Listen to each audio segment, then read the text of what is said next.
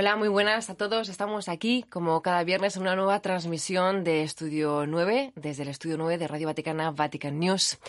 Hoy vamos a hablar de una pequeña isla, un pequeño territorio que está en medio del Océano Pacífico, que es la isla de Pascua, que todos conocemos que su riqueza y toda su historia ha sido abordada hace unos días por los museos vaticanos en combinación con la Embajada de Chile ante la Santa Sede. Ha sido eh, bueno, una conferencia para hablar de toda esta riqueza, como hemos dicho, que tiene la isla de Pascua, que es territorio chileno. Y para hablar sobre ello tenemos hoy con nosotros a Sonia Jaoa, que es eh, em, arqueóloga y antropóloga chilena originaria de la isla de Pascua. Bienvenida a Estudio 9. Y también tenemos con nosotros a Monseñor Jorge Vega, eh, obispo de Valparaíso en Chile y cuya eh, diócesis pues también comprende la isla de Pascua. Bienvenido. Muchas gracias. Es una alegría estar con ustedes aquí. Por primera vez que estoy en Radio Vaticano. Bueno, pues es un placer también para nosotros. Bueno, como hemos dicho hace unos días, en los Museos Vaticanos, junto con la Embajada de Chile ante la Santa Sede, llevó a cabo esta conferencia para dar a conocer un poquito más la isla de Pascua, esta isla que está en medio del océano perdida eh, Sonia, usted como mm, antropóloga que estudia el ser humano, estudia las características eh, bueno, eh, sociales del ser humano en, todo lo que tiene que ver también con el medio ambiente. ¿Nos puede decir cómo son los Rapanui? Bueno, porque también la isla se llama Rapanui. ¿Cómo son las personas de allí? ¿Cómo es la población? Por cosas de edad, voy a hablar de Rapanui, en sí es Rapanui, un poquito más de edad, que es la que yo conozco. Eh, cuando se tiene una sociedad tan pequeña, eh, la forma de vivir, de comunicarse, es muy distinta. ¿Qué es lo que es hoy día? ¿Ya? Es una comunidad en que la relación humana entre la familia y las personas son muy importantes, porque yo voy a depender mucho de ti o, tú vas a depender de mí para sobrevivir. Porque como es un lugar tan aislado, nadie puede ser independiente.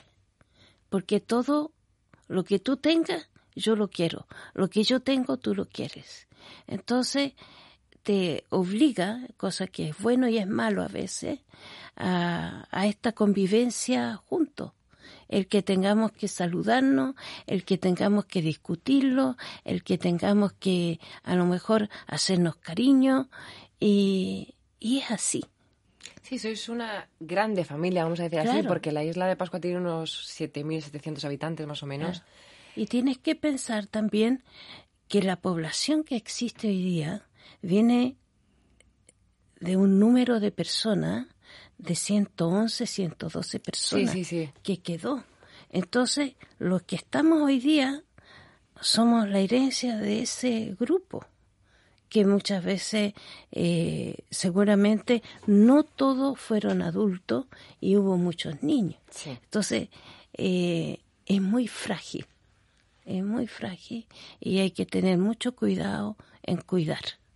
Bueno, eh, podemos decir que la isla puede darnos las claves, las claves para un desarrollo sostenible.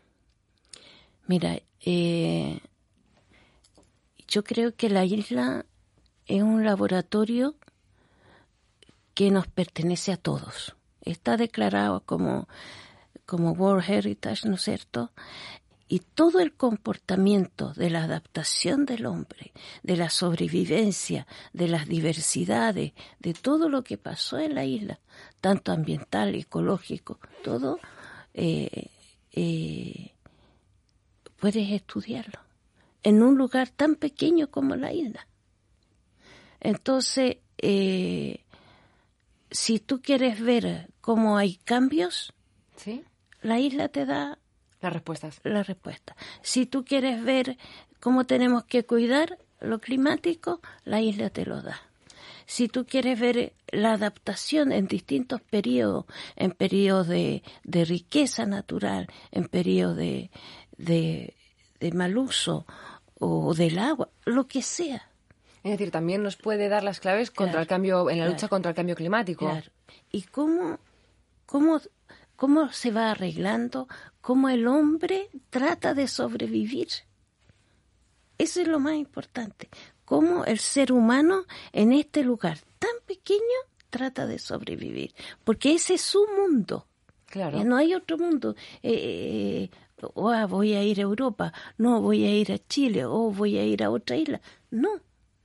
Ellos nacen con este mundo aislado, se quedan ahí y, eso es todo. Bueno, su territorio, es, es, su mundo, como decías. Claro que sí. Bueno, eh, la isla de Pascua, como hemos dicho, pertenece a Chile, eh, pero a nivel eclesial pertenece a la diócesis de Valparaíso, la que usted, monseñor, es obispo. Sí, es verdad. Eh, desde hace unos 20 años atrás, un poquito más, eh, la, diócesis de Valparaíso se hizo responsable de acompañar pastoralmente eh, Rapanui o Isla de Pascua. Allá hemos en este momento tenemos un sacerdote, y, dos religiosas que, están, se preocupan por la pastoral. El padre Bernardo y dos hermanas que nosotros conocemos en Chile como las hermanas argentinas. Ok. bueno, eh, yo le quería preguntar, Monseñor, ¿cuáles son los desafíos de evangelizar una población tan particular y tan lejana geográficamente? El primer desafío es la inculturación. Pensemos que nosotros en Chile continental, el Conti, como le llaman los, los Rapanui ah, al continente, nos llaman a los chilenos, ¿cierto? Eh, tiene una cultura latinoamericana. Okay. Eh, Rapanui es polinésico. Sí. Entonces, hay mentalidad, hay forma de ser totalmente diferente. Entonces, quienes van a evangelizar, quienes vamos a evangelizar, tenemos que captar, ¿no es cierto?, esa mentalidad y tratar de nosotros absorberla, absorberla e inculturarnos. Entonces nuestro primer desafío es la inculturación. Y tengo que reconocerlo que para nosotros a veces es un, un poco difícil. Siempre la, la inculturación siempre es difícil, eh, difícil. Ponerse en el lugar del otro. Algo hablaba doña Sonia, algo dijo en el momento del saludo. Una de las cosas que el padre que está allá, el párroco, me hablaba una vez, yo lo veía que saludaba a todo el mundo. Íbamos en el vehículo y saludaba. ¿Y tú, te conoces todo el mundo? No, me dice. Aquí una, un elemento importante en, el trabajo en el, es saludar a todo el mundo. Y ¿Conozcas o no? Conozca o no, todo el mundo se, se va saludando. Entonces, ahí tenemos un elemento de, de inculturación. Pero ¿y si no saludas, se ofenden? Bueno, me, me pasa que yo estuve muchos años afuera Sí. Entonces, tú, los compañeros, los amigos tuyos han crecido mucho. Sí. Y, y entonces tú no sabes, eh, los hijos y la generación nueva no los conoces. Claro. Pero tú pasaste por la calle principal y estaba la tía Ana, por decirte. Y, y se te olvidó. O, o no tenías la costumbre porque ya te adaptaste a otro. Luego va a llegar tu mamá, tu papá, ¿por qué no lo saludaste? Pasaste y pasaste con cinco personas o con dos personas. Es un pueblo chico. Claro, claro, claro. hay que Entonces, la convivencia es sumamente importante. Y, una, todo el mundo se saluda. A veces cuando me ha tocado ir a Rapanui, ¿no es cierto? A veces uno va caminando por la calle y todo el mundo se va saludando. a, mí al principio me llamó la atención. Y se aproximan a exponer sus problemas, sus alegrías, ¿no es cierto? Eh, lo que ellos sienten. O sea, son, son abiertos. Sí. Aunque no tenga, aunque no te conozcan, pero simplemente a lo mejor pues te pueden decir algún problema que tenga. O sea, sabe, un Rapanui sabe que otro le puede ayudar con cualquier dificultad que tenga. En ese sentido tienen esa confianza, esa seguridad. Porque son, es una familia. Es una familia, claro. Eso es muy bonito, eso es muy bonito. Eso no, no, no existe. A veces sí, a veces no. Muy particular. Es muy particular. Verdaderamente uno tiene que llegar allá para conocerlo. Bueno, pero decías que eh, es a veces un poco difícil adaptarse. Yo creo que es fácil. porque al final es como que recibes mucho amor, entonces es fácil adaptarte. Es más difícil de ese ambiente ir a, por ejemplo, a un país de Europa que ves que no te saluda nadie y te sientes muy solo. Yo me imagino que para, para ello llegar a, al continente, donde todos corremos para un lado para otro, no, al, no saludarse, ¿no es cierto? Es verdad que puede ser más, más, difícil. Pero detrás de todo esto hay una mentalidad que a veces no conseguimos, eh, por lo menos yo eh, a veces no, no consigo penetrar en esa mentalidad. Y esa es la parte que, que me cuesta. Poco a poco. Y ahí hay algo que, haciendo referencia a lo que dice doña Sonia, creo que, y respondiendo también otro punto de, de su pregunta, en el ámbito de la inculturación, creo que nosotros tenemos desafíos muy grandes en la evangelización inculturada. Okay. Eh, ¿Y a, qué me refiero con esto? Sí, gran parte de la población es cristiana y es católica. Pero todavía nos falta dar el paso de inculturar, por ejemplo, la liturgia. Okay. Eh, inculturar la, las celebraciones de la misa y de los demás sacramentos como por ejemplo. Sí, hemos, hemos incorporado mucho, muchos cantos y bonito, y uno va a la misa y mucho canto, todo eso. Pero no hemos incorporado la lengua, muy poco la lengua. Entonces, necesitamos en la misa hacer la misa en idioma rapanui. Y no tenemos libros litúrgicos. Eso tenéis que poneros manos a la obra. Eso es muy importante. Uno, de los desafíos que, que yo me, me, he propuesto, claro. Después, ahí es más difícil, lo reconozco tener una Biblia en Rapanui. Tenemos textos, textos así, trozos de textos eh, eh, de los libros eh, bíblicos en, en Rapanui, que se usan y, ha salido de los libros litúrgicos, de los leccionarios. Pero una Biblia en Rapanui no la tenemos. Ahora, ese sí que es un desafío muy grande a todo nivel. Alguien Que, que sepa Rapanui, que sepa Sagrada Escritura, ¿no para poder hacer la traducción. Ese sí es un desafío muy grande.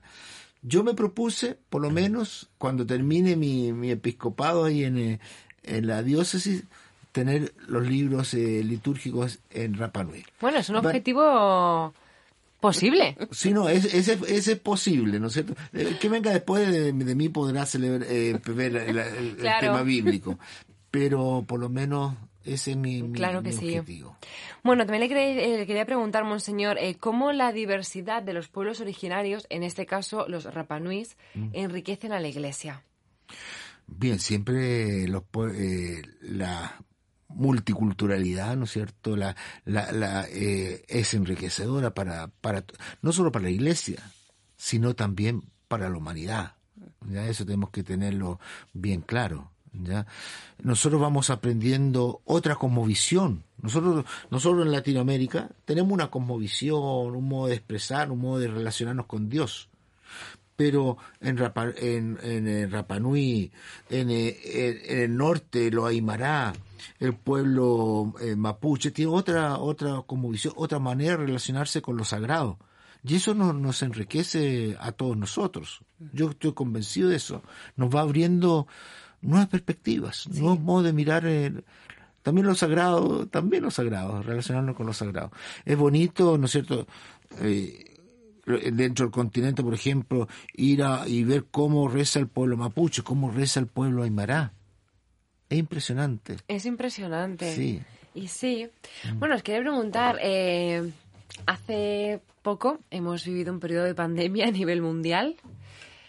¿Cómo se vivió en la isla de Pascua? De lo malo vamos a poner lo bueno. Sí. Se vivió fantásticamente bien. ¿Sí? Hubo pocos casos. Yo creo que no, no hubo casos. No hubo casos. No hubo casos. Entonces se creó un aislamiento. No turistas, cero. No turistas, no entrada, un control bueno, pues nada, os agradezco muchísimo que hayáis estado aquí acompañándonos en Estudio 9. Sonia, Monseñor Vega, muchísimas gracias por estar aquí.